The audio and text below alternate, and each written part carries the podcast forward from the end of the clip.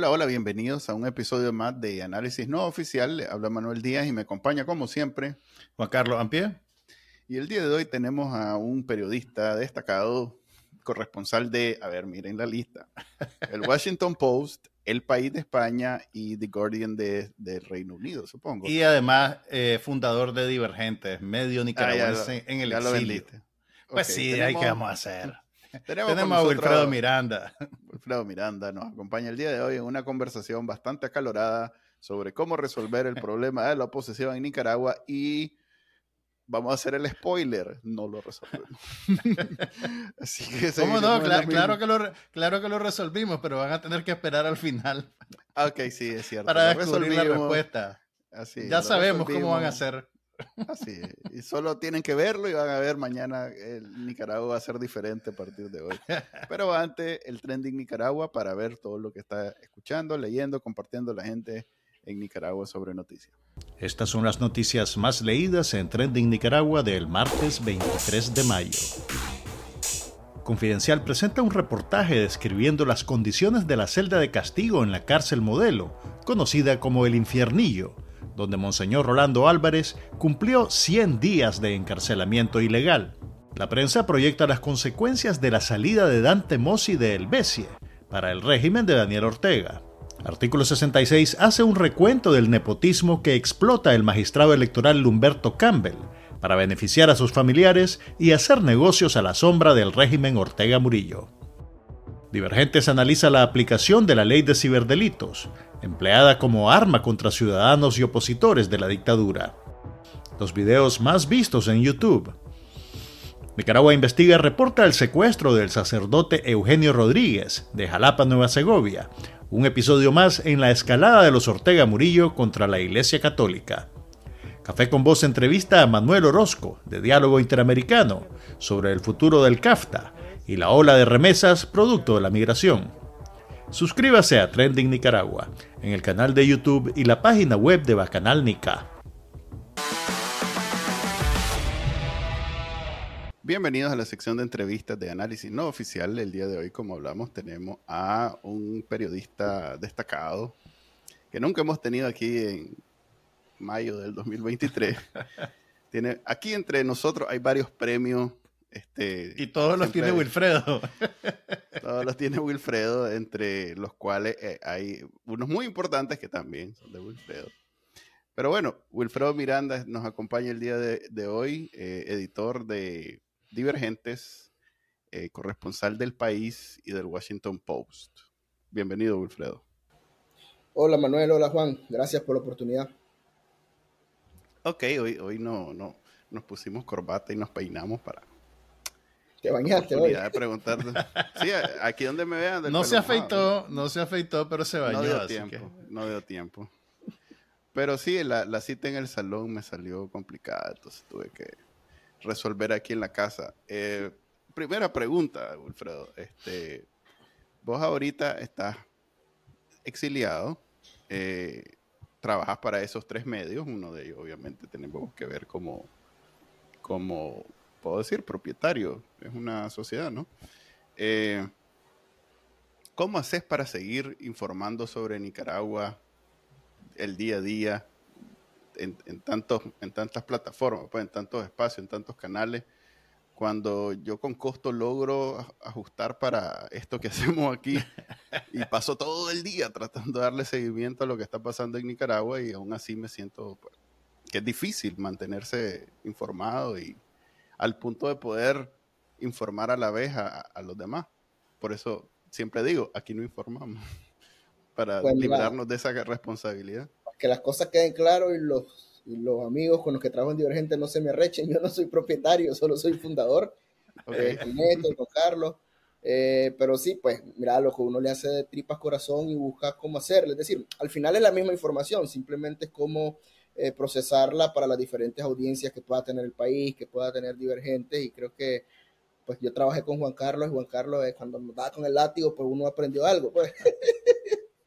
Ah, a, ser versátil, loco. Pues, o sea, sobre todo no, es un trabajo eh, solo mío, o sea, al final eh, dependemos de la información que se está generando desde adentro de Nicaragua, la información que nosotros podamos recopilar con nuestras fuentes y ahora pues sobre todo que todo el mundo está exiliado, desterrado, sin nacionalidad, la información se está moviendo fuera. Evidentemente cada vez es más difícil eh, entender o saber lo que está pasando, sobre todo adentro del régimen, aunque porque hay demasiado terror de parte de la gente que está adentro, eh, pero logramos todavía, y, no, y, no a mí no me gusta decir logramos para que no se crea nosotros, sino que todos los medios independientes que lo seguimos haciendo, confidencial, 100% noticias, todavía mantenemos fuentes dentro del Estado que nos permiten tener este, eh, un poquito de nociones de lo que sucede adentro del régimen. Es complicadísimo, pero eh, uno tiene pues que a diario pues es, un trabajo, es un trabajo de no parar, pues, es decir, uno duerme con el celular, o sea, el celular,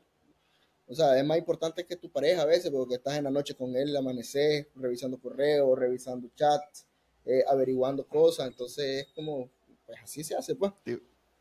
Tipo adolescente TikTok, TikTok TikToktero, pues entonces. No, yo no, yo solo tengo TikTok para ver, no puedo hacer TikTok. No, pero digo, pero puedes seguir el, el, TikTok y ahí te agarró la barrera generacional. Ah, sí. Es cierto, un TikTok de divergente muy exitoso. ¿Cómo haces? Eh, a ver, a vos te toca hacerle pitch a noticias sobre Nicaragua a dos mercados radicalmente opuestos. El, el, el del país, que atiende, digamos, al público de, de, de habla hispana, porque no solo cubre España, y a medios norteamericanos, de estadounidenses, donde me imagino que, y, y, ah, bueno, y The Guardian que cubre Europa, Inglaterra y más un público más amplio de habla inglesa. Eh, ¿cómo, ¿Cómo esa dinámica entre esos dos eh, foros, digamos? Me imagino que siempre hay más interés o que es más fácil encontrar espacio en, en, en el país que en los medios basados en inglés. ¿Cómo haces para persuadirlos de que la noticia de Nicaragua sigue siendo importante? Es, bien complicado. En el país es más fácil, digamos, porque el país tiene una edición que se llama El País América y que digamos que tiene un enfoque muy particular para Latinoamérica y le interesa mucho entre sus prioridades está Nicaragua, El Salvador, eh, como sus prioridades número uno en Centroamérica. Entonces, de modo que meter más la agenda de Nicaragua es más fácil porque hay un espacio, digamos, que fijo. Eh, a diferencia de proponer para medios anglosajones, de habla, de habla inglesa, es decir, o sea, muchos de esos lectores, la gran mayoría de esos lectores del The Guardian, del Post, ni siquiera conocen Nicaragua, no saben qué es Nicaragua. Entonces, si vos ves, ahí las, cada vez que uno coloca noticias ahí es muy, muy esporádica y desgraciadamente solo, solo suele suceder cuando pasan eh, eventos realmente que son sucesos, como la liberación de los presos políticos o que le pase algo al comandante, o que el comandante normal mande a matar a unas 20, 30 personas o aprecie 100. Entonces, desgraciadamente, el interés eh, eh, solo, solo para esos medios solo, solo resulta en esas ocasiones. Y cuando resulta en esas ocasiones, uno tiene que aprovechar para no solo eh, informar del hecho, del suceso que genera el interés, sino para explicar el contexto de lo que está sucediendo en Nicaragua, de manera que esos lectores que no suelen leer de Nicaragua diario, ni suelen consumir nada de Nicaragua diario, eh, tengan un poquito de noción, una noción de un problema tan complicado en Nicaragua, venderlo en 800 palabras, en dos páginas, es complicado, pero ese es el reto que uno trata de dar contexto, trata de dar personajes, etcétera. Y es complicado porque si vos, o sea, ustedes que viven en Estados Unidos, vos pueden hacer zapping y yo creo que aparte de Univision, de Telemundo, vos ves los noticieros en inglés y o sea, yo en su momento trabajé para Univision y tenés que estar peleando por colocar una nota con toda Latinoamérica. Ahora imagínate que tendrías que tratar de colocar una nota en NBC o, en esas grandes cadenas gringas cuando las prioridades, aparte de las prioridades internas, o sea, ¿qué son? Ucrania, eh, Putin, otras cosas frente a Nicaragua, que es una, una minucia. Entonces es complicado. O sea, por lo menos de 10 pitch que puedas hacer al mes a un medio anglosajón, no te compran ninguno. Pero si te pagan, ¿no? O sea, no, no, es que si no lo publicas no te pagan. no, si no publicas no te pagan. No, si no publicas no te pagan. Si uno, Así es la cosa. Eh, realmente el, los medios internacionales ya no tienen, digamos, muchos periodistas de planta que te están cubriendo siempre un lugar por, por, por, por, por un salario, pues realmente casi todos creo que ahora funcionan. Con, es freelance, es formato freelance. Es freelance, pues, con, con corresponsales. Y, te paga, pues, o sea, no me estás preguntando, o sea, si yo, yo publico en The Guardian o en un, diario gringo es que el pago no viene al mes, o sea, tardan tres, cuatro meses en pagarte una nota, pues por toda la burocracia que hay. Así que no hagas planes, Manuel. no, pues yo le iba a pedir prestado a, Wilfredo después que hablara todas las maravillas de ser corresponsal de los medios más importantes del mundo, pero ya vi que más bien... Bienvenido al glamoroso mundo del periodismo. Periodismo freelance. Estamos... Ok. Eh, quería hacer esa introducción porque yo creo que nos vamos a tardar bastante hablando de otro tema que, bueno, vos normalmente entre las cosas que reporteás, siempre me ha caído mal esa palabra porque sospecho que está mala. Eh, Hay una adaptación muy libre del periodismo porque no existe reportar. O sea, haces tu función de periodista. De pronto haces, tenés, emitís opiniones sobre política. Y si bien no sos un político, pero todos los ciudadanos somos eh, tenemos y estamos eh, obligados a entender y opinar y por lo menos este, conocer lo que está pasando en la política.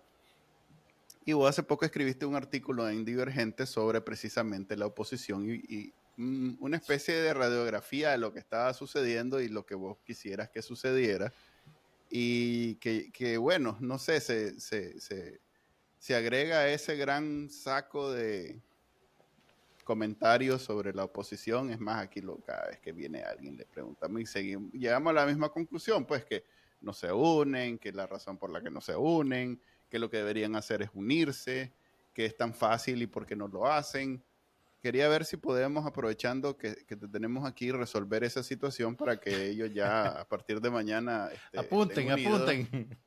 Están ahorita todos ellos. Ahorita está la tía Kitty con su lápiz y papel, y Félix y Juan Sebastián. Ese es un buen punto. No soy, muy querido de ella, me comentan. Ahí Manuel, Manuel puede interceder por vos. sí, hombre, yo te puedo. Manuel le va a decir que sos brother, no te preocupes. Pero bueno, ya ves. Es difícil, a mí, a ver, a mí me cuesta eh, tomar en serio cuando viene y de pronto alguien que obviamente habla a partir de la ignorancia dice, es que todos estos son MRS y pagados por esto. Pero yo veo que aquí siempre, por lo menos Juan Carlos siempre fomenta esa idea de, por, por, por, alguna razón, solo yo aparentemente soy afín a Doña Kitty, porque ningún otro periodista en, Nicaragua tiene alguna afinidad y, y, yo al final de cuentas lo único que tengo es... Mm, ¿Por qué será? Uno pide, eh, de nuevo, mira que sos vos el que, o sea, de alguna manera se alimenta de los dos lados y vos mismo te ubicas en un... Yo procuro siempre ubicarme en el centro y yo le digo, tío, a todo mundo es más, hasta los parte del problema. a mí, hasta los que alguna vez me han he dicho, ah, se le pasó la grapa a este maje, en el fondo yo no tengo ningún problema con él y quisiera entre a veces he querido entrevistar a gente que dice Juan Carlos ese día lo hace solo brother ves cómo es difícil eh, hacer eso de los dos lados no solo es un problema de un lado es los dos lados los que no se quieren ver la cara pues. Pues mira, en mi caso yo no, yo no tengo afinidades, yo me ubico desde el periodismo, desde los hechos, y cuando opino en divergencias, que es esta sección de divergentes, pues lo hago eh, además como el gorro de periodista, con el gorro de ciudadano, y nada más, nada más político que ejercer ciudadanía. Y, basado en base a mi principio constitucional, aunque en Nicaragua no se respete, de la libertad de expresión.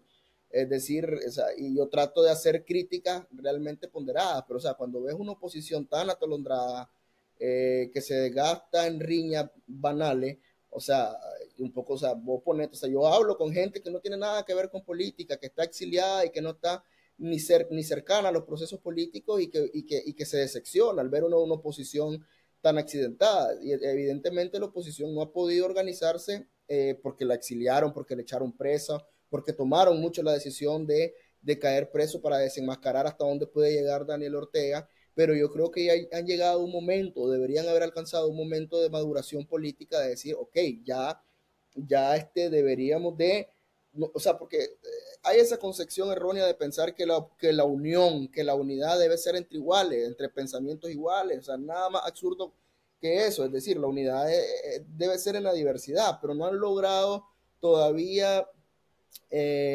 sentarse, articularse en un solo bloque cuando tenés, o sea, es una regla simple, es unirte frente a un mal mayor. Y ya después, cuando logré ordenar la casa, pues vamos a hablar si eh, vamos a hablar de ideología, ¿Qué forma, de esto, de otro. ¿Qué forma debe tener ese, esa unidad, Wilfredo? O sea, a, mí, a mí, me cuesta visualizar que, cómo, cómo, vamos a saber que eso está pasando.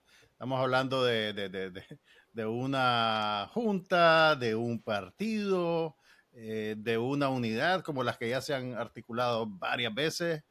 ¿Qué, es, lo que, qué es lo que vos crees que, Mira, se va a materializar eso? yo no tengo la fórmula, yo no soy politólogo siquiera, pero simplemente veo ejemplos que ha pasado, por ejemplo, en España franquista, cuando se unieron todas las tendencias irreconciliables ideológicas y se unieron en el exilio, porque con Franco también todo, todo el mundo se fue a volar. Es decir, se unieron como una plataforma contestataria eh, con un mismo discurso diciendo salgamos de la dictadura y vamos a sembrar las bases de una democracia representativa. Y cuando se sembrar las bases de una democracia representativa, todos podemos discutir nuestras diferencias. Antes no. Eso en principio es lo que yo creo. Es decir, desgastarte que si ahorita sos verde, sos azul, sos...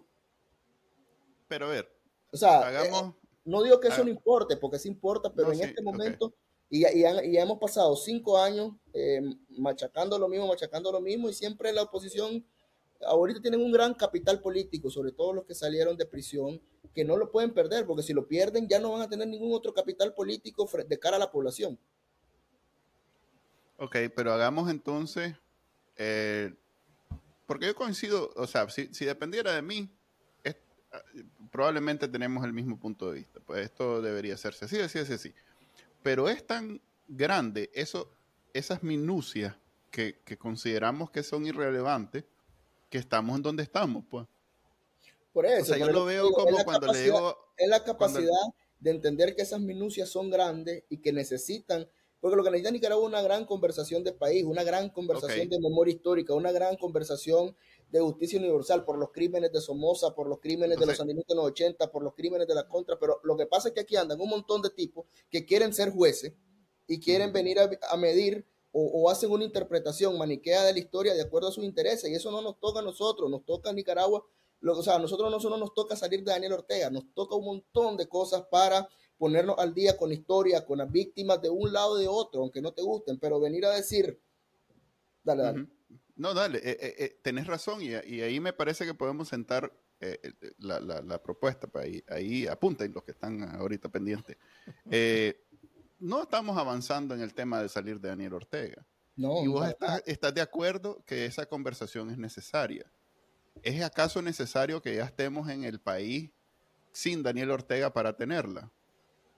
Y es que yo creo que sí, o sea, ahorita que es la cual, o sea, puedes, a ver, cuando, cuando España salió el franquismo, y se senta la base de una democracia eh, representativa de esa, de esa discusión democrática, porque esto, tiene que ser una discusión en democracia, nació la ley de verdad, de memoria histórica, la ley de, verdad histórica, es decir, para empezar a poner, al día. Entonces, pero ahorita, ¿cuál es la discusión? Es decir, ¿qué discusión puede tener solo desde fuera de Nicaragua? O sea, necesitas también involucrar a la gente que está dentro, pero no puedes conversar con la gente que está dentro porque te echan preso. Ok, pero a ver, pero ahí vos ya, entonces ya pusiste dos, componentes. Por un lado está la conversación y por, otro lado están los efectos en términos de ley, política, eh, algo, algo palpable en, la sociedad y que no podés involucrar a los que están en Nicaragua porque obviamente no hay, no hay manera de que ellos participen. Pero yo sí veo la posibilidad, eh, o más importante, la, la oportunidad de que ya que no estamos saliendo de Ortega y este impedimento es tan grande que no va a dejar que nos unamos, ya vi que no va a dejarse un cinco años. O sea, se pudo aquellas marchas autoconvocadas en donde la gente salía y se manifestaba. Eso se pudo, pero creo que ahí, ahí dimos con el techo. El, el, el ya por eso, sí, o sea, ya después de eso, que es el siguiente paso en donde vos, ok, a ver, veámonos las caras, organicémonos, ya no lo autoconvocó, como dicen un montón de políticos, pues ya la parte autoconvocada pasó, ahora viene la parte organizada. Ok, ahora viene la parte organizada. Ahí damos con la pared. Y es como vos decís, es porque no hemos tenido estas conversaciones. Entonces, mi insistencia cada vez que viene alguien aquí es precisamente a tener esas conversaciones. Y me, llama la atención, mira lo que te A ver, mira, hay que ser justo con algo, sí.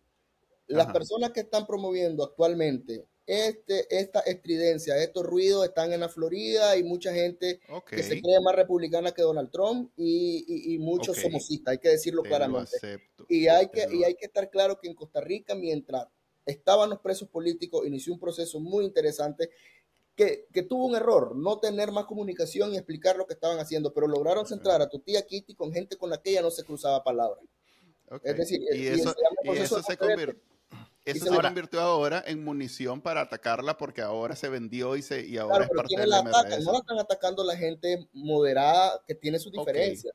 O sea, la están atacando estos. Wilfredo, ¿y ese, ese proceso se terminó con la salida de los presos políticos o todavía continúa de alguna forma? ese proceso sigue y según entiendo yo no apunta a ser ninguna plataforma. Simplemente era un espacio de encuentro que está tratando ahora que sucedió en Costa Rica y ahora están tratando de llevarlo a Estados Unidos para hacer una concertación de toda la oposición y que de ahí nazca algo. Pero digamos, Monteverde como tal, no es que de ahí va, a ser el partido Monteverde, simplemente fue un espacio de encuentro donde eso que decía Manuel, gente que no se sentaba a hablar, gente que tenía, que, que no, no te puede ni nacer al frente, lo hicieron. Y por eso te digo, sí hay que reconocer que la oposición ha avanzado mucho, lo que pasa es que ha sido el error de no comunicarlo, porque, pero también nosotros creemos que creemos en política que tenemos que comunicar todo y a veces comunicar todo de, de, una vez también es un error, también tienen que entenderse primero. Y, y, lo, y, yo creo que lo han estado haciendo, y por lo menos yo te hablo de políticos moderados, pero cuando voy a escuchar a Jaime Arellano, por Dios, o sea, y, son gente que está torpedeando esos procesos, pues. o sea, y a mí, a mí no me interesa, yo lo digo con nombre y apellido, porque es verdad. Está bien, está bien. Y estoy de acuerdo con vos en, en, en gran, en, gran parte de lo que decís. Pero lo que yo no, yo, quisiera ver, y, ese es el aporte, pues. E, estos ataques virulentos y obviamente ah, con, apuesta en el, en, el proceso, pues alguien que tiene algo, una agenda, pues una agenda propia y que quiere ubicarse como un, liderazgo en, el sector polarizado de la derecha. Y, lo describís muy bien. Pero si no son ellos, ¿quién está tratando de hacer esta conversación, que esta conversación se dé? Y te pongo de ejemplo, nosotros cada vez que viene alguien que puede aportar a esa conversación, le hacemos la pregunta. Y ellos eh, la responden sin ningún problema. A veces se van por la tarjeta, pero la mayoría de las veces nos responden y son respuestas honestas. Y, son respuestas, como decís vos, una conversación moderada en donde no, no los estamos acusando de asesinos sin saber que son asesinos, no los estamos acusando de piñateros sin saber que son piñateros, simplemente nos ayuda, y a mí personalmente me ayuda, a darle dimensión a lo que sucedió en los 80, porque yo realmente no lo sé, no había internet, estos maestros todos se quedaron callados, nadie dice nada, y es hasta ahorita que estamos aprovechando para hacerle las preguntas. Esto nació precisamente para hacerle esas preguntas. Pero si no son esos extremistas que están haciendo la, eh, están atacando y, produciendo ruido más que una conversación, ¿quién está haciendo del lado moderado? ¿Quién está haciendo esa conversación? Porque yo entiendo que, por ejemplo, Carlos Fernando no pueda porque fue protagonista en los 80, él no puede venir y decir, a ver, esto fue lo que pasó y, y, aclárennos y no sé qué, porque él fue protagonista, no va a ser él el mismo que se va a hacer, pero vos, yo, los jóvenes, que no necesariamente fuimos parte de eso, que no somos el extremo de la, de la derecha, que no somos los ultra, no estamos tampoco aportando a esa conversación. Estamos en, esa posición de, como ahorita eso es irrelevante y no nos importa y a nosotros en realidad no nos parece un obstáculo, mejor no hablemos de eso.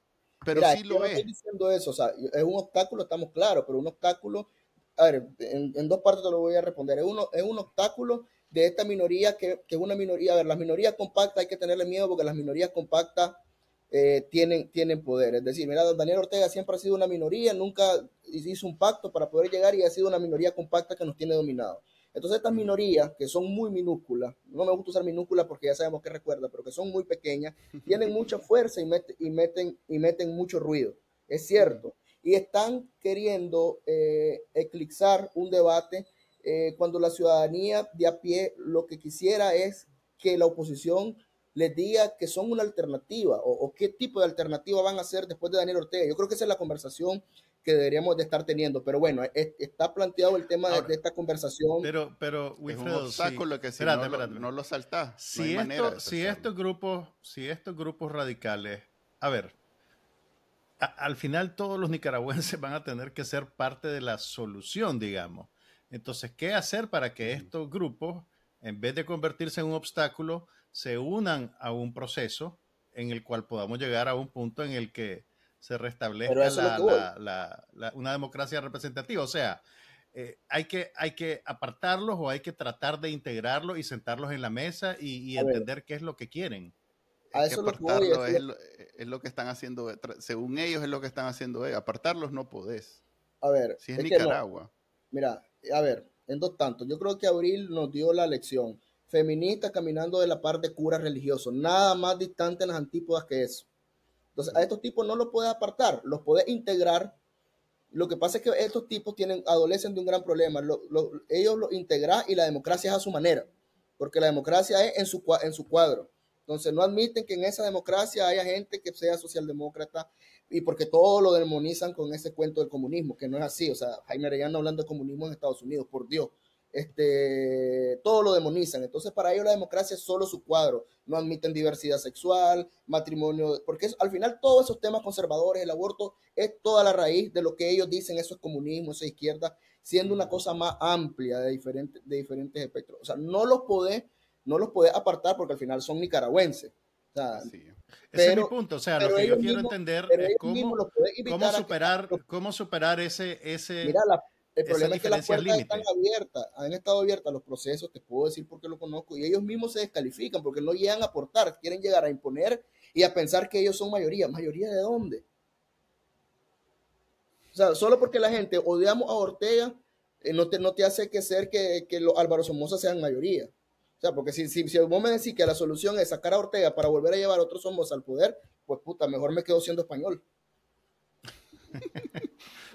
Por eso Wilfredo está tan, informado ahora de la transición del franquismo a la democracia. Claro, porque al final todas esas diferencias en España existían y se creó una plataforma de una democracia representativa donde todo ese tipo de cosas se discutieron, pero sobre todo lo más importante fue crear, y eso es lo que vos decías, Manuel, nosotros los jóvenes, los que no vivimos en los 80, es decir, crear les, tengo, de memoria. Les tengo una noticia, ya no somos jóvenes.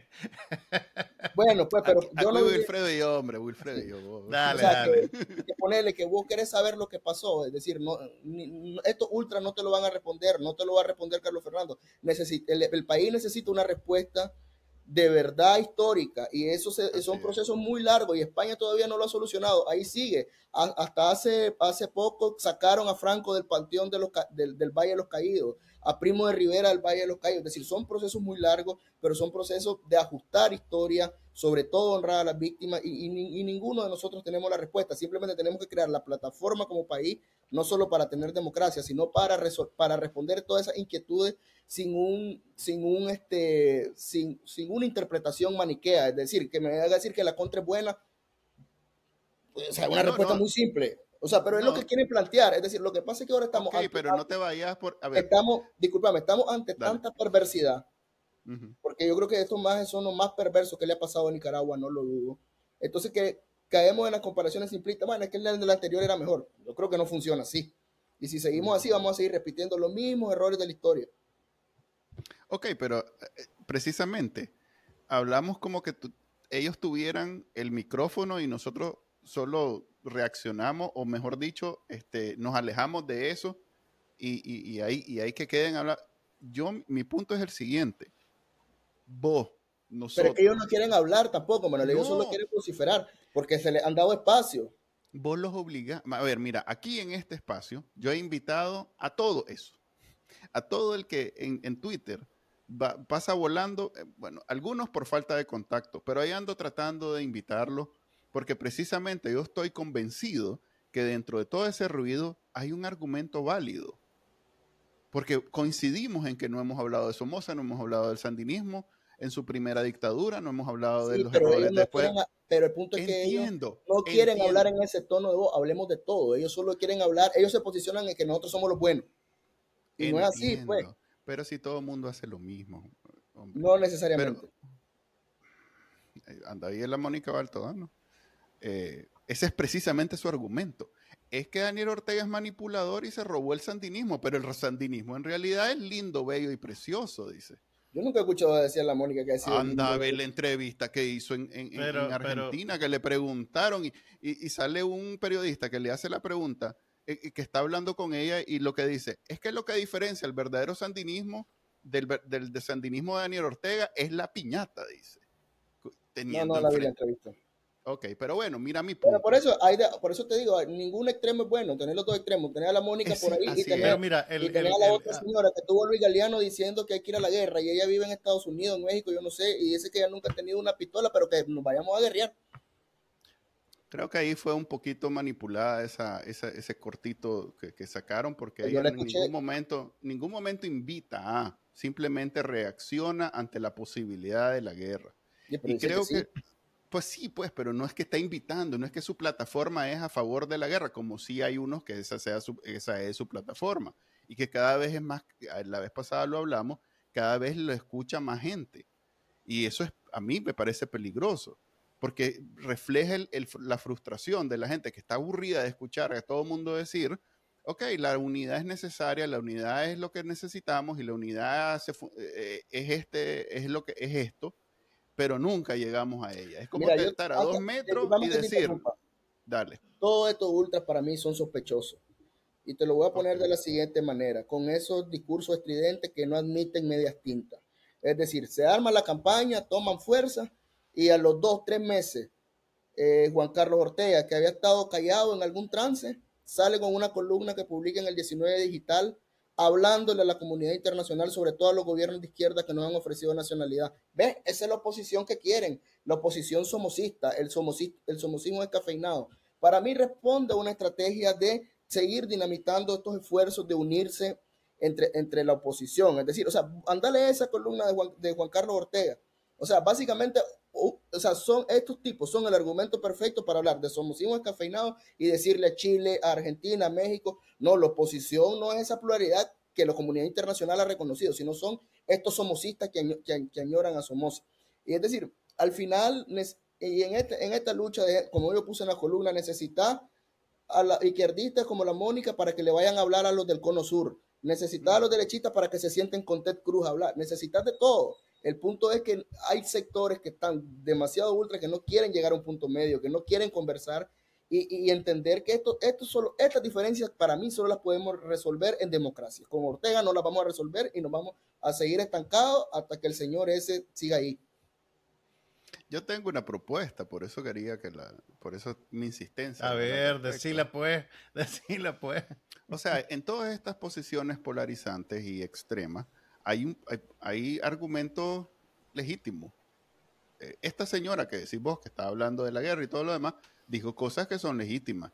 Dijo, a ver, la transparencia, a ver dónde decían, porque a ver, eh, Estados Unidos y la Unión Europea y los países amigos a la oposición, llamar, me cuesta decir la oposición, pero ok, oposición, porque no todos, yo no soy oposición de Daniel Ortega, yo soy una víctima de Daniel Ortega y actúo como tal, yo no soy opositor. Pero bueno, ok, eh, estos países han financiado estos últimos cinco años y no tenemos transparencia al respecto. Ahí andaban las bolas que el tal no sé quién se robó 40 mil dólares y todo es a nivel de cuecho. No lo sabemos. Pero es muy fácil, entrar a la página de USAID, ahí están todos los informes, todos los que reciben todo están obligados, están obligados a, es una rendición de cuentas. Pero no lo hacen ellos. Lo que quiero decir es que, y es un ejemplo nada más, esta señora no lo hacen perdón. No lo hacen los que reciben los fondos no lo hace, o sea, pero, pero, la información, la información está, está en línea. Todo, todo estos organismos, además es dinero mira, público, todos estos organismos, es dinero público, todos estos organismos lo hacen público. Todo está público, hacer, la net, permítame. ¿Por qué pensar, por qué pensar, discúlpame, cuando sale supuestamente William Griffith con su gran investigación, reciben dinero? Si solo es, posible entrar a la net entrar a la net y ver cuánto dinero nos dan y cada dólar está totalmente este, con rendición de cuentas. Tenemos auditorías internas, tenemos contadores, o sea, a ver, eso es un argumento también que se presta a esa, a esa retórica. O sea, no dudo, otro que otro que tal vez haya, haya hecho un manejo indebido de los fondos y yo, yo entiendo que estos organismos tienen, eh, eh, tienen instancias de rendición de cuentas y que los purgan. Pero yo no, o yo, yo, te digo, yo que conozca, uno rinde cuenta por cada dólar que le entregan. Ok, pero déjame hacer mi propuesta entonces. Cuando vos, eh, cuando vos escuchas a esta gente, y usé ese ejemplo, no dije que ese sea el fondo del asunto, pero así como ese, también habla ella de, a ver, de que, bueno, pues usemos ese ejemplo para no irnos más largo. Si vos agarrás ese tema y le das la oportunidad, más allá del ruido, pues de toda la, ah, hay que echar preso y todo lo demás, usás, eh, agarras eso y decís, ok, la respuesta es esta, esto, esto y esto está sucediendo, aquí está, la, eh, eh, crítica está hecha, aquí está el argumento en contra de la crítica, lo tomas en cuenta y respondes a lo que están diciendo. No necesitas que ella se siente con vos a platicar, simplemente vas neutralizando o vas por lo menos tomando en cuenta los argumentos de la otra posición, generalmente estos polarizantes, y vas respondiendo. Pero es que, Manuel, el punto, a ver, el punto también, te vas a poner a responder cada disparate que diga, porque que me digas. No. O sea, que, que, me digas que, o sea, uno, decirme a mí, o sea, vos, vos, te robas el dinero, eso no es un argumento, si todos mis informes son públicos. O sea, eso no es un argumento, o sea, yo, o sea, no yo no te voy a andarle mi, mi, mi, informe de rendición de cuentas. O sea, eso para mí ni siquiera es un argumento que vale la pena rebatir, nada más que con eso. Entonces, también, hasta, qué punto vos, yo sé que vos siempre sos abogado del diablo, hasta qué punto, hasta qué punto vos vas a estar desgastándote tu tiempo, pudiendo hacer otra cosa, contestando, o sea, yo te voy a contestar lo que yo sí creo que amerite. Si vos me decís que soy ladrón, yo te contesto lo contrario. Es decir, pero hasta ahí, pero además con, hecho, con, hecho, correcto, correcto. Ese es mi punto. Y, si en esta conversación, que, que nadie, que, que, todo el mundo está, para mí, eh, lo más lo más graficante es lo que hizo Facebook hace como 20 años. ¿Gratificante o graficante? Graficante. Que los más ah. inventaron una burbuja en donde vos perfectamente podés vivir en un mundo. no te das eh, cuenta de lo otro. Un mundo de, eh, pero es que pasa especialmente para vos. Pasa eso. Wilfredo puede hacer. Wilfredo puede hacer un artículo desglosando todo lo que le dio la comunidad internacional a Divergente e igual la gente que no confía en él va a decir que eso es mentira, que, los números están manietados, que le dieron un millón de dólares, que la CIA le hace las transferencias. Entonces, no lo estás haciendo. No, no, acabamos de hablar que el problema es que estos son los extremos y que no hay una conversación moderada. No lo estás haciendo para los extremos. Los extremos ya sabes que van a estar en esto. Es más, hay detrás toda una tradición de, de, la inteligencia rusa que es precisamente como decís vos, hay muchos, hay sospechosos. Pero mira que, sospechoso es. a ver. Porque el tema de la financiación, discúlpame, el tema de la financiación fue un gran tema. Y fue un gran tema en un momento en el que, ay, que se están robando en el todo el mundo, o sea, que están los informes. Y ahí nomásito el régimen, ley de gente extranjero, todo el mundo es puesto y todo el mundo mamado. Es decir, o sea, hasta qué punto todas Mal ejemplo, pues. Mal ejemplo, pues. Pero hay ahí eh, argumentos de, estos extremos polarizantes que calan. Por eso digo, para mí no es tan, a ver, que haya alguien hablando locura de, de, este tipo no me, es, no me es llamativo. Lo que me es llamativo es que de pronto lo escuchaban 100 y ahora lo escuchan 10 mil. Yo no sé si lo escuchan 10 mil. Vos a Santiago Yo sí, yo sí te puedo decir que lo escuchan 10 mil. Pero, no, son 10 mil, ahí están los números. Pues de pronto, la conversación moderada es la minoritaria y la conversación polarizante es la mayoritaria. Y eso no ha sido así siempre. Entonces, a mí me preocupa. Vos no lo estás haciendo para los polarizados, lo estás haciendo para el, sector de la población que está abierto, tiene sus oídos abiertos y que quiere escuchar ambas partes y lo está haciendo. Bueno, pero escuchando a esta gente hablar y hablar y hablar y hablar y no hay una respuesta precisamente porque vos decís, esto es locura, esto no está basado en nada, pero tampoco lo respondés. Entonces, para mí, mi aporte y lo que yo trato de hacer es, ok, yo rescato de todos estos, de todos estos gritos, hay una que otra crítica que vale la pena discutir. Y yo la discuto desde un punto de vista racional. Lo que a mí me motiva a escribir esa columna, que se leyó un montón, eh, es precisamente tratar de responder a alguno de esos argumentos que encontrar en todo ese ruido polarizante que, este, que, que vale la pena responder. Por ejemplo, pues que el MRS aquí, que el MRS allá. O sea, de ninguno de los tres candidatos presidenciales o que son lo más posible a aspirar a la presidencia, ahí no ves a ninguno del MRS. O, o, o, en la primera línea de que ahora unamos, o en la primera línea de los que dirigen UNAMO, ahí vos no ves en primera línea a, estos guerrilleros que fueron parte de la revolución, es decir, forman parte, porque tampoco los puede excluir, pero tampoco los ve a ellos aspirando a un cargo público, aspirando a, una, a, otra cosa, ¿me entendés? O sea, eh, tratar de responder ese tipo de cosas, y, yo no es que esté defendiendo a nadie, simplemente, o sea, son hechos, pues, decir, ¿quiénes son los, tres que quieren ir a la presidencia? Félix, eh, Juan Sebastián, Medardo y uno que otro. Además, a mí es una locura pensar que todo el mundo, ahorita no hay nadie que quiere ser presidente, porque o sea, asumir un gobierno de transición o un gobierno como el que venga, eso está difícil, hermano. Si yo fuera candidato, no, yo mejor, y, soy joven, mejor en dos años, en dos, en dos periodos más soy, porque o sea, el trabajo que viene, lo que viene después de Ortega, yo no se lo deseo a nadie. Entonces, quiere ser presidente, quiere ser presidente. No, yo no quiero ser presidente. Estoy dando un ejemplo, estoy dando un ejemplo de que quisiera, puede ser. Porque Wilfredo 2050. No, ni que a mí me interesa ser periodista siempre, pero digamos, digamos no hay, no, de los 11 candidatos presidenciales que hubieron y que lo echaron preso a casi todos, hacer esa lista ahora, ¿quiénes son los que quieren ser? Creo que podemos, así, al, hay muchos que han tirado la Sí, por eso, a ojo de buen cubero yo estoy claro que por lo menos cinco que antes querían ser, ya no quieren ser. Ya no quieren ser, hombre. Sí, así pues, así, así sin, que lo hayan dicho ellos. Por ejemplo, mi, ahí doña Cristiana yo veo que no quiere ser.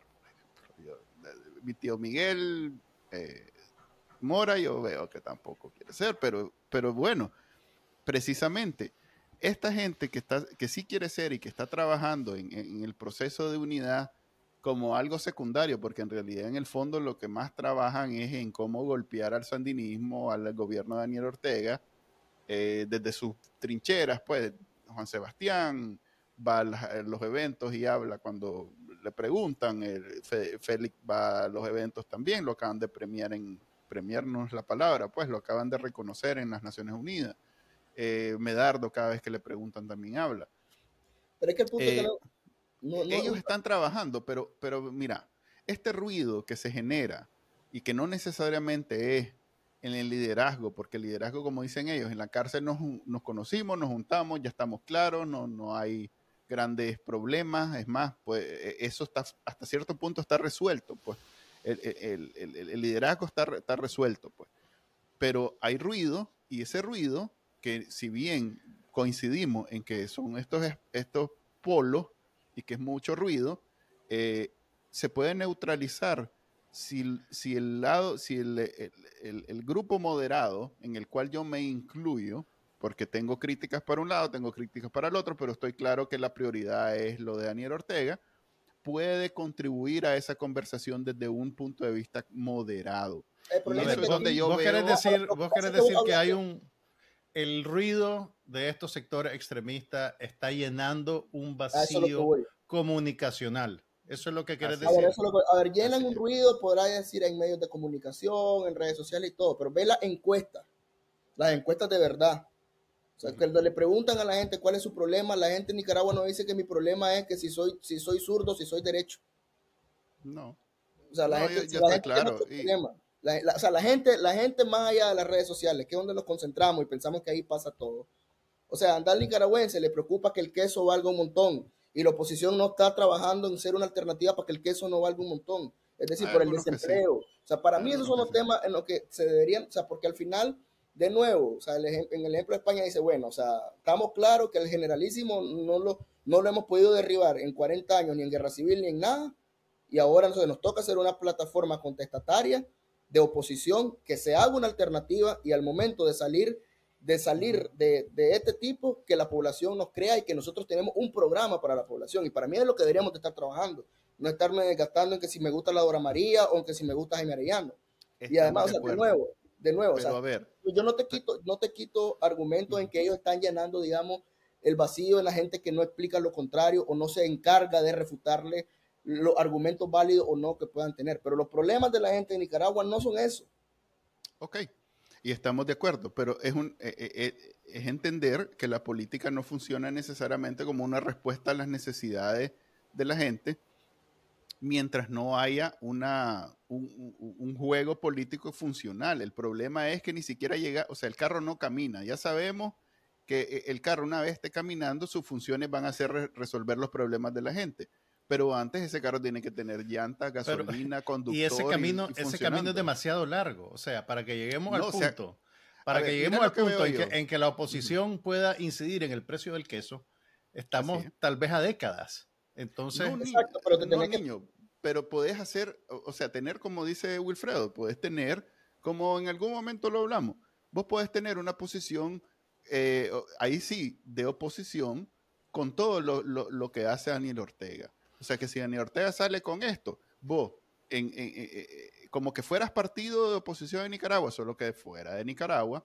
y respaldado por una legitimidad que hasta cierto punto va a ser de mentira, porque no hemos tenido elecciones ni vamos a tener pronto, pero por lo menos das la impresión que hay eh, una unidad, una que estás preparado para asumir, que estás preparado en cualquier momento para asumir un vacío de poder, un cambio, o sea, que estás preparado, pero la oposición ahorita la sensación que te da es que es un montón de grupos y te digo, y están agotando los cartuchos. ya se lo dijo Javier Mar, en Estados Unidos se lo están diciendo, aquí ya no queremos 10, queremos un grupo fuerte para reconocerlo, porque o sea, es, es demasiado, es demasiado, es como una hidra, cada vez que corta algo nace uno nuevo, o sea, tiene que ser eh, un solo frente en diversidad. Entonces, pero si no se ponen de acuerdo, y ese es mi, con eso yo cierro mi artículo en, Divergente, si no se ponen de acuerdo, no solo se jodieron ellos como oposición, nos jodimos todos. Así es, pero por eso precisamente... una transición a la democracia, para mí, desde mi punto de vista, no solo la garantiza que se acabe la dictadura, sino la garantiza una unión de la oposición, una unión en diversidad. Ok. Vos agarrás este proyecto, vos agarrás este problema, esta empresa, inmediatamente comenzás a identificar cuál es el problema y, buscas la solución a ese problema. Y el problema para mí es precisamente que tenemos esas conversaciones pendientes, que no las, no las hemos tenido y mientras no las tengamos, no vamos a salir de ahí. Sí, pero es que eso, no, no, hemos tenido conversaciones, estamos de acuerdo. Hemos hecho lo que hacemos los nicas, penearnos, pegar gritos.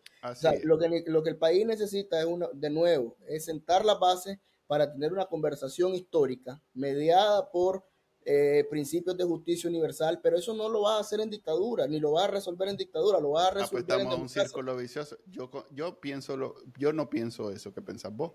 Yo pienso que así como estos más están resolviendo su problema a su manera, echándole verbo a todo lo que huele a sandinismo y que comunismo y que todo eso. Ellos, según ellos, están resolviendo. Ellos insisten en que el pueblo de Nicaragua ya no quiere saber nada de sandinismo y que nosotros somos la representación del pueblo porque tienen una línea directa con el pueblo y entonces ellos son pueblo y el pueblo aquí, el pueblo allá. Ellos lo resuelven de su manera. La gran mayoría de Nicaragua no quiere sandinismo ni orteguismo, como tampoco te puedo decir que quieren somosismo. Ok, pero entonces, ¿por qué no se puede tener esta conversación y ese es mi... A ver, esto es lo que hacemos. Pues estas conversaciones que tenemos aquí es precisamente... A mí me llama la atención que, por ejemplo, tenemos a un Ernesto Medina y le hacemos preguntas que nunca nadie le ha hecho. ¿Cómo es posible que en 50 años que tiene el señor de ser todo lo que es, nunca nadie le ha preguntado, mire, y en los 80 usted no, no, habló de la, de la, ¿cómo es que se llama? Lo de la, de independencia de la universidad, la autonomía, universitaria. Nadie le había preguntado aparentemente. Primera vez. O sea, e, ese es mi punto. Esas conversaciones a ver, que, que podés tener la raíz, a ver, la, entiendo, que, entiendo lo que decís de tener una conversación y creo que sí es válido. Pero un ejercicio eh, profundo y correcto de revisión histórica de quién le hizo a quién, eso solo puede pasar en un contexto pacífico, en un contexto de democracia eh, incipiente, que es lo que pasó en España. O sea, los crímenes del franquismo no se definieron antes de la muerte de Franco, cuando la oposición se estaba articulando en el exilio. Eso se dirimió después, cuando ya estaban en... Exactamente. Entonces, una cosa es una, una cosa es una conversación preliminar, reconociendo, si querés, las bases y las dinámicas de poder y la impunidad, y otra cosa es ya eh, medirle las costillas a todos los actores. Eso no puede pasar antes. O sea, ni, siquiera hay una oposición. Ni siquiera, o sea, no, mira, velo de esta manera, velo de esta manera. Eso tal vez lo podría hacer un gobierno en el exilio. ¿Me entendés? Tal vez y tal vez. O sea, ahí necesitas eh, hablar con historiadores, necesitas que la gente que fue violentada hable pública. Sí, pero el periodista no puede inventar. O sea, mira, el periodista no puede inventar A ver, No, si yo le vos estoy necesitas... preguntando a la gente de su A ver, oíme, oíme, oíme. Déjame, déjame Dale. terminar. Si Dale. vos necesitas, a ver, hacer un recuento de los crímenes del somocismo, los crímenes del sandinismo, los crímenes de la contra y los crímenes de Daniel Ortega, necesitas primero que las víctimas vengan y te digan públicamente, a mí, me a, a mi esposa la mató el somocismo. Y después viene otro señor, a mí el sandinismo me quitó mis tierras y mandó a mi hijo al servicio militar y murió en un combate. Pero eso no puede pasar en este contexto actual porque la gente no tiene seguridad para hacerlo y vos no Y le puedes dar la garantía de que lo puede hacer. O sea, Entonces, eso- ese- nivel. eso no se resuelve. Ese nivel de, de detalle que es necesario para un proceso de justicia transicional solo puede pasar en un contexto de democracia con todos los derechos garantizados. Eso no lo puede hacer antes. O sea, yo entiendo, o sea, entonces, sí es necesario. Estamos Sí es necesario, una paradoja. Pero no lo, sí, no lo puede, ¿cómo lo va a hacer antes? Decime, si vos no le puedes garantizar a alguien su seguridad a la hora de denunciar a Daniel Ortega o, a, o al Chihuín de Somoza o, a, o al comandante de la Contra X, si vos no le puedes garantizar la seguridad a la persona, ¿cómo esa persona va a decir, ok, aquí estoy yo y esto es lo que me hicieron? Y de nuevo, o sea, es bien, eh, o sea, está bien, vos lo podés hablar, Manuel, vos lo podés hablar, lo podés instalar en la conversación pública, pero entre hablar y tener esa conversación hay un mundo de distancia a tener una conversación histórica basada en métodos, en principios de justicia universal, que en realidad va a tener un fruto y que no lo va a tener en 10 años, lo va a tener en 20, 30 años, porque cada porque esos procesos de justicia transicional son largos y va a ir situando, o sea, en Nicaragua, o sea, en Nicaragua no es una dictadura la que le va a pasar cuenta. O sea, tenés casi medio siglo en, en conflicto y en conflictos que han implicado un montón de víctimas, de asesinatos, de muertes, de presos políticos, de tortura. Todo eso necesita una respuesta, pero no, no necesita una respuesta vos sentándote con Jaime Arellano a hablar. Eso no resuelve nada. Yo o sea, sí pienso que resuelve algo. Tal vez no O sea, necesita resuelve instalar la base de una democracia, porque Nicaragua sí o sí, yo estoy convencido que necesita una gran purga histórica para sanar todos esos duelos, todas esas heridas, todos esos resentimientos, pero eso solo se consigue a través de un proceso de justicia universal y de justicia transicional, que es muy, muy, muy complejo. O sea, para, para la década somocista necesitará 10, 15 años de justicia transicional, para los de los sandinistas igual, o sea, es un proceso muy, muy largo. Mira. Mira, Argentina todavía sigue con eso, eh, en España se siguen encontrando fosas comunes de la, de la, de la, de la guerra Eso- civil. eso te- ¿Cuánto eso tiempo te- después? 80 años Eso, después.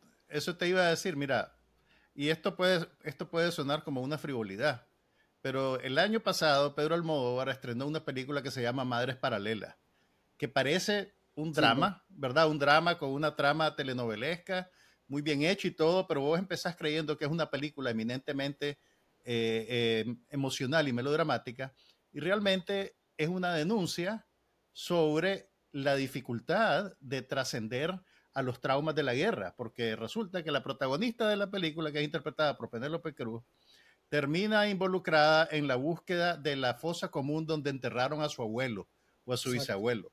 Y han pasado 40 años o, o qui- 50 años después de que mataron al hombre. Entonces, eso te lo pongo solo como ejemplo para decirte que realmente esa justicia transicional, si bien es necesaria, No, no, la podemos hacer, no la podemos hacer nosotros en el exilio, no la vamos a hacer en el tiempo que nos queda antes que Daniel Ortega se muera, sino que se va a tener que construir poco a poco una vez que ya estemos en otra etapa. ¿Me entendés? Entonces vos no puedes decir, no podemos hacer nada hasta que todos los criminales acepten públicamente sus crímenes, porque ese no, es un proceso rápido. Eso Es no, que yo eso no no va a pasar de un día Y, para hay otro. un, cri- y un criminal nunca, nunca acepta sus crímenes. Mira Pinochet. Y Pinochet fue juzgado por la justicia tradicional muchos años después. Pero un criminal, o sea, esperar, esperar ay, que los sandinistas de los 80 van a confesar sus crímenes, eso no lo van a hacer. Por eso necesitan un proceso de justicia transicional que, que haga tribunales especiales, que haga, que haga fiscalías especiales para investigar toda la arista que ha sucedido en todos estos años de historia. También hay otra película buena, Juan Carlos, no sé si es de Almodóvar, pero un documental eh, que habla un poco que habla un poco de eso en, de- en España, de encontrar las fosas comunes y el largo camino por, por identificar y, y- y dar y, a- y- y rendir memoria y justicia a las víctimas. No me acuerdo, creo que se llama Los Otros, no me acuerdo cómo se llamaba el, documental. Creo que estamos hablando de varias cosas y, y- y cada vez que ustedes dicen el proceso, eh, me, me, me, me hace pensar que precisamente es un proceso, no es un evento.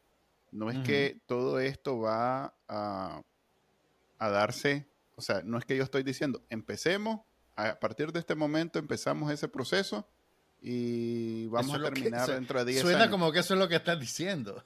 Sí. No, yo lo que pienso es, eh, eh, a ver, este evento quise decir, ahorita empecemos este evento y lo vamos a terminar en 10 años precisamente los procesos empiezan, primero no hay una manera uniforme de cómo empieza este proceso.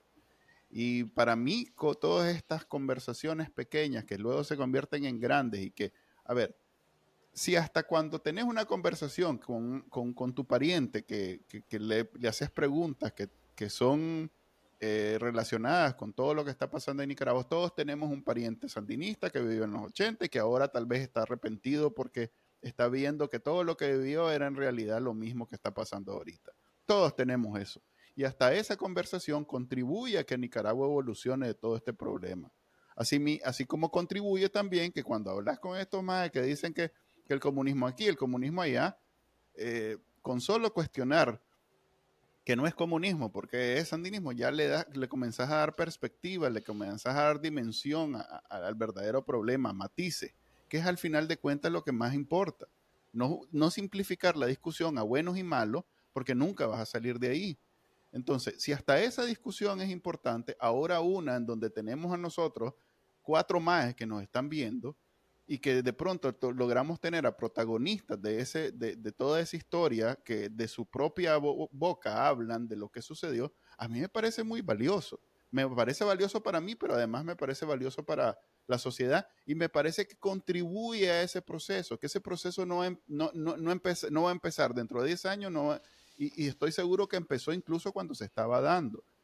Eh, lo peor que puede pasar es que aquí nos pongamos y digamos, mira, eh, lo que definía la paradoja, que como para podernos unir y avanzar necesitamos resolver esta situación y esta situación solo se resuelve cuando se acabe la dictadura, entonces estamos ahí ante una situación imposible.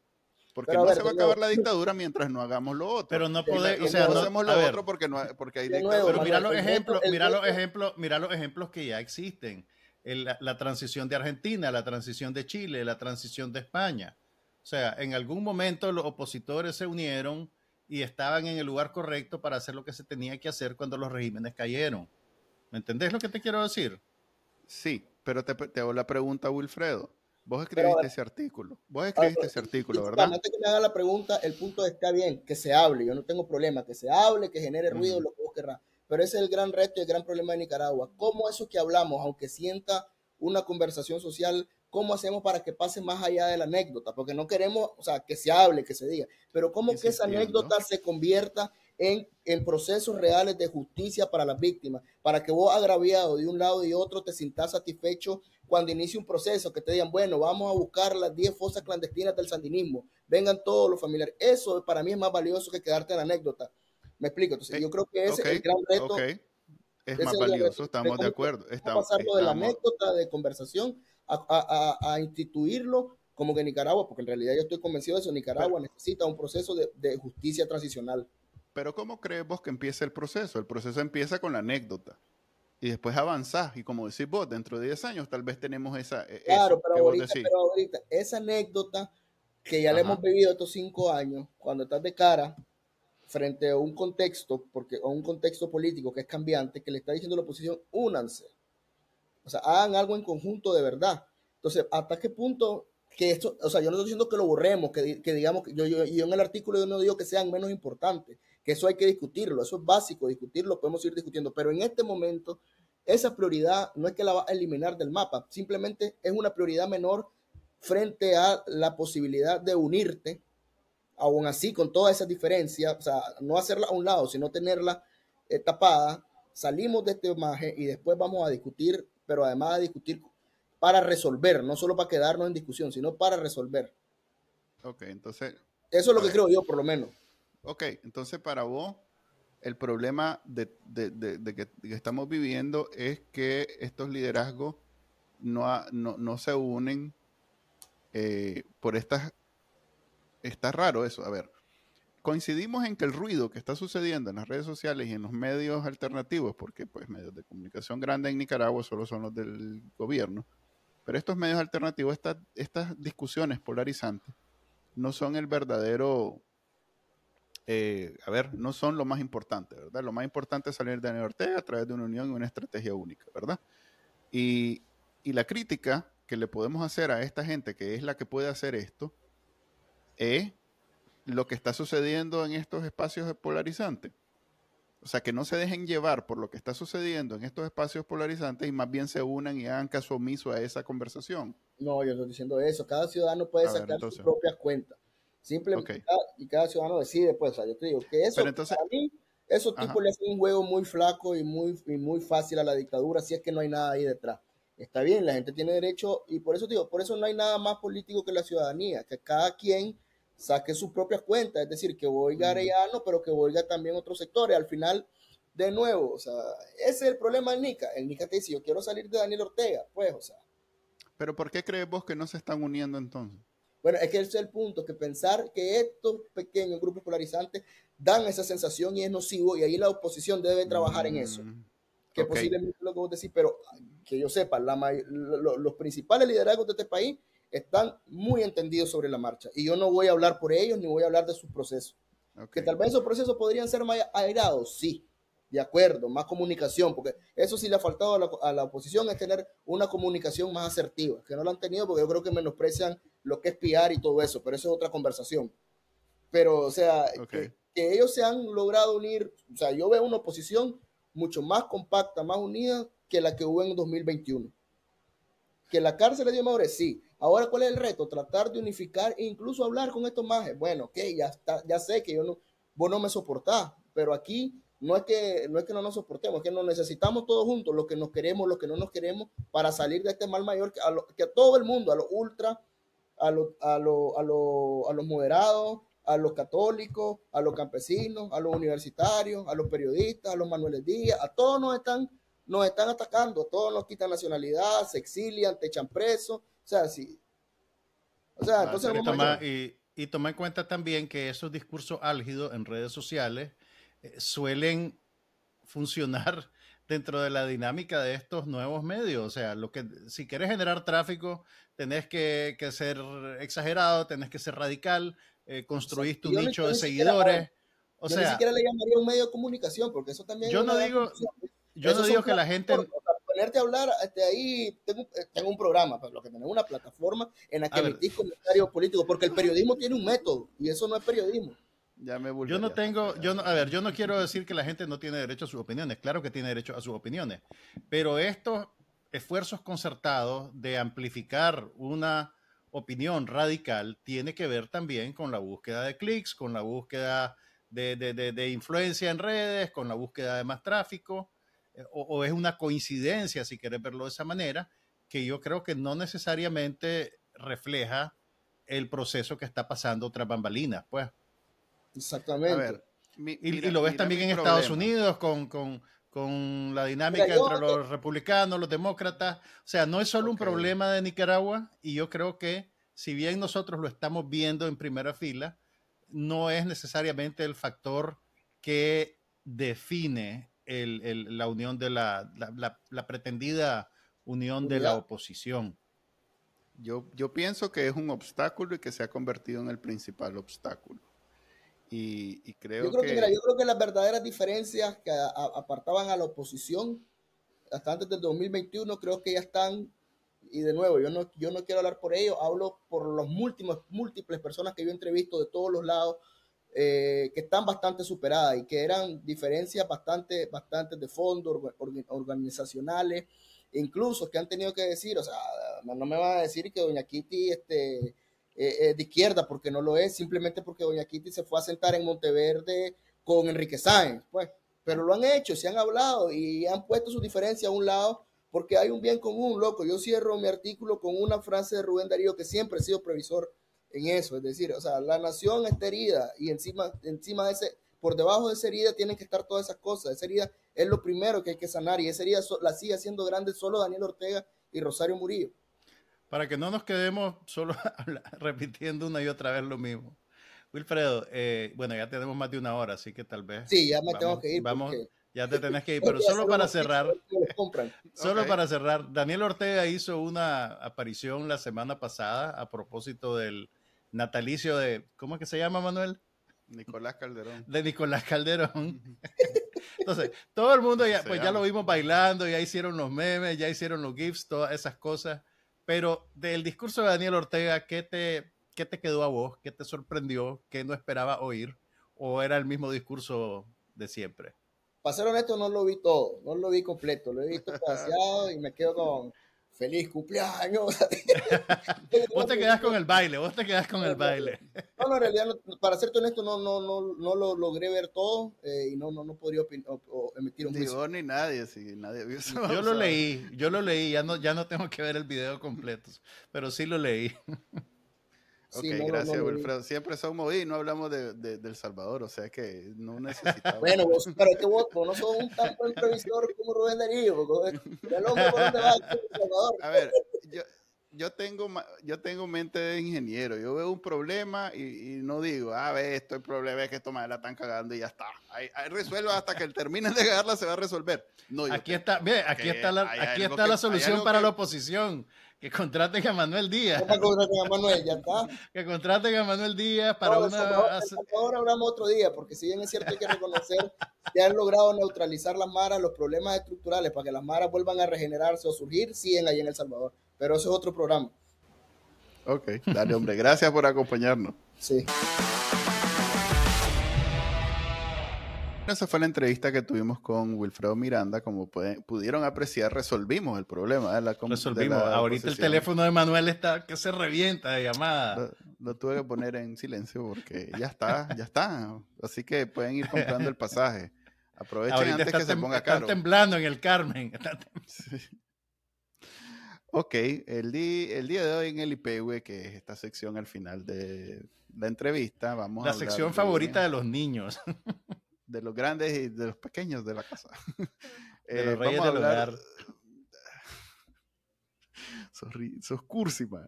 A ver, vamos a hablar. Eso es lo que se decía en Nicaragua, los reyes del hogar. Yo sé, yo sé, yo sé. Lo pues. digo irónicamente, mae.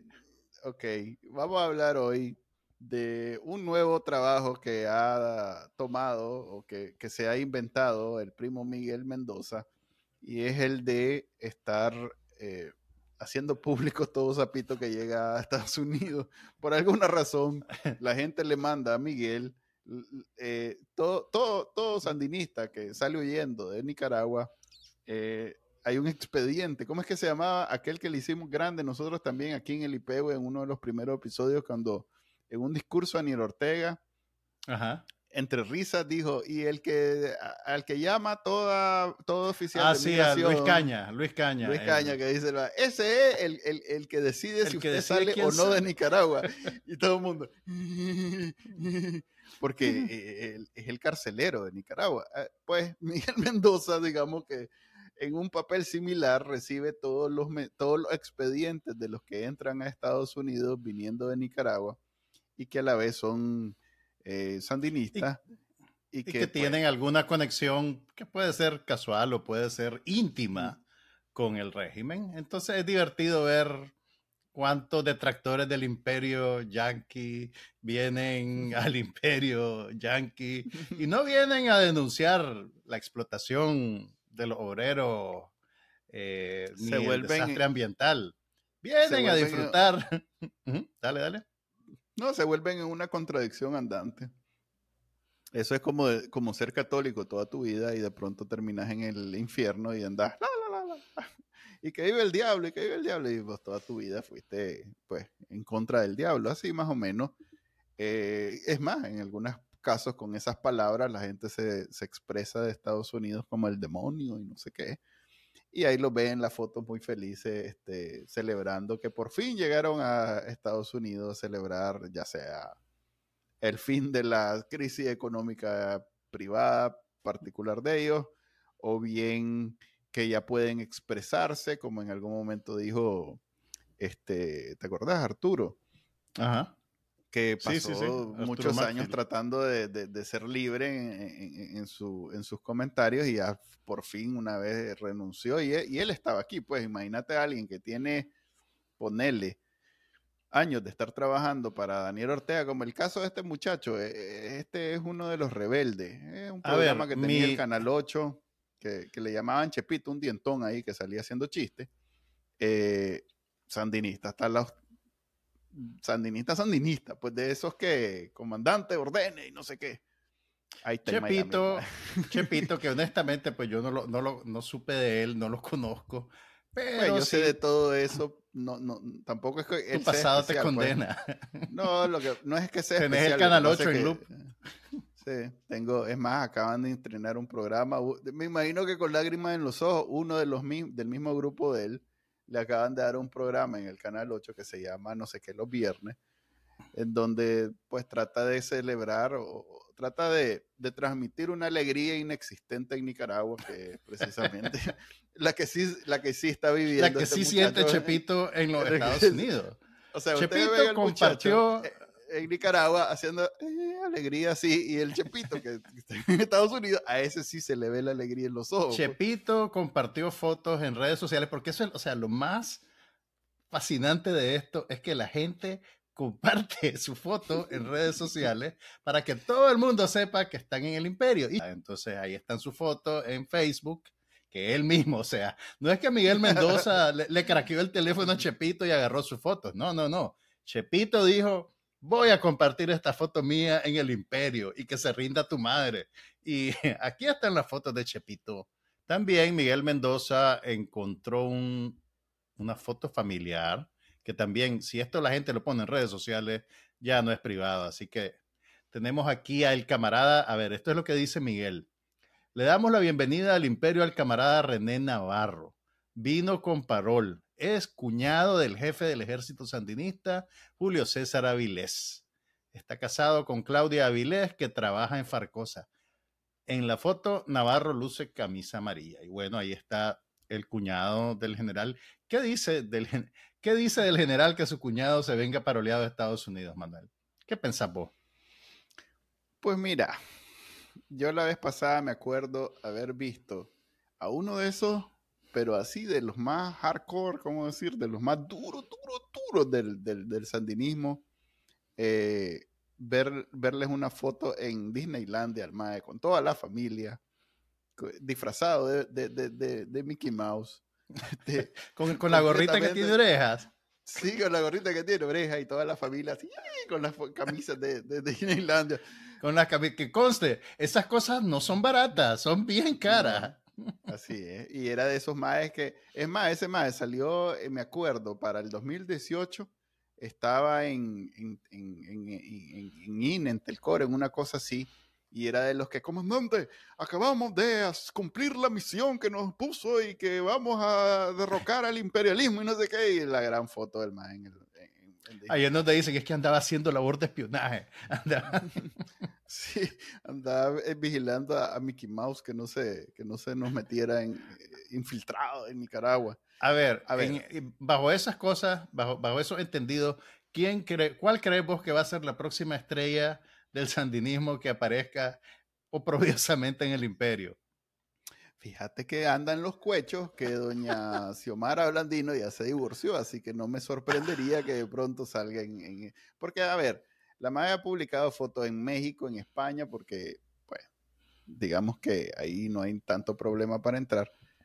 Pero no me extrañaría que de pronto veamos ya la, finalmente la foto en el imperio disfrutando de, la, de, de, todo lo que... Hashtag, hashtag nuevos inicios, hashtag libertad, hashtag... Mira, yo... Carlos Fonseca ya no me habla, hashtag ya no, Mira, yo no, me habla la suegra. Eso no me, eso a mí no me, pues, no me daría ni, frío ni calor. Yo quiero ver al Chele Grisby, loco. Yo quiero ver a alguien así como el Chele Grisby en, en, en, en Bayside, una cosa así. Porque Disneylandia lo dudo. Pues. Sí, ahí en, en el, en el, en el Aquarium, que aquí todo el mundo va en el acuario también, entonces. Algo mm. así, algo, algo más cultural que Disneylandia. Yo no, yo soy pobre, yo no conozco nada de eso. Una vez me llevaron a pasear por Miami, pero bueno, no es de eso el IPV. Oigan la triste historia de Manuel Díaz que no ha ido a Disneylandia. Una vez fui a Pero mira, eso, eso, eso, eso es, simbólico, más. Todos esos zapitos biónicos han ido a Disneylandia y vos no. yo no. ¿Qué pues pasa? porque yo no, o sea, yo digo, no, hombre, no vale la pena todo lo que Muy caro. No, soy no soy niño, ¿no? Es como que voy a llegar a disfrutar. Cuando vaya, va a ir a dejar a las niñas a la puerta y le vas a decir, a ver, Entren y ahí vengo. Ahí vengo a las 8 de la noche. Ahí sí, a huevo voy a conocer, pero, pero hasta eso estoy esperando que tengan una edad en donde... que valga la pena. Aprecien que van a ir ahí. A que se acuerden.